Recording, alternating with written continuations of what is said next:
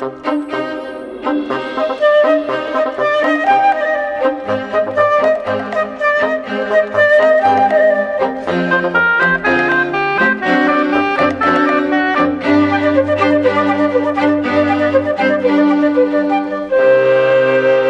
Sabe-se que o sistema imunitário está implicado na tolerância ao feto, que a placenta o protege da invasão de células perigosas vindas do exterior, mas também da mãe. Mas ainda há muito por saber. Questões ligadas a um aminoácido fundamental chamado triptofan, às células reguladoras, etc, etc.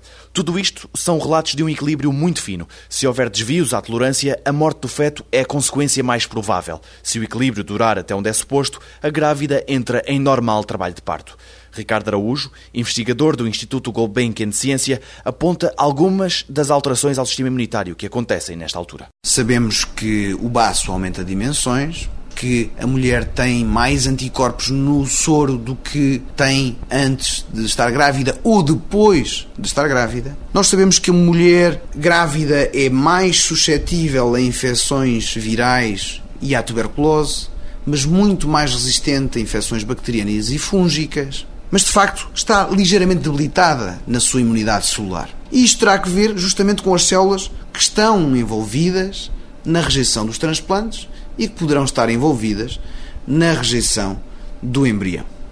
De facto, o ser imunitário é tolerante durante a gravidez. Nesse espaço de tempo, a tolerância é de facto sistémica, não apenas dirigida para o feto, mas extensível a todo o organismo da progenitora e tolerância essa que termina com o parto.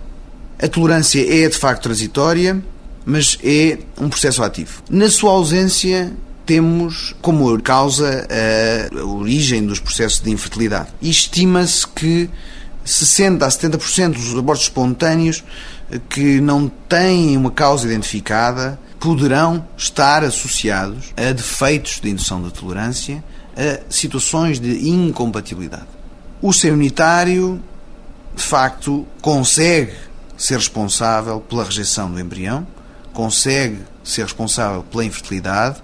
Felizmente, na maior parte dos casos, o sistema unitário desenvolve de forma ativa e tolerante a capacidade de aceitar durante 40 semanas o feto. A viviparidade representa a esperança natural de que um dia a transplantação executada entre indivíduos da mesma espécie será de facto uma realidade, sem termos que recorrer a fármacos prejudiciais para a saúde do transplantado, porque a natureza já o faz com sucesso há muitos milhões de anos. No próximo 125 perguntas sobre ciência, uma questão ligada à energia solar. Thank you.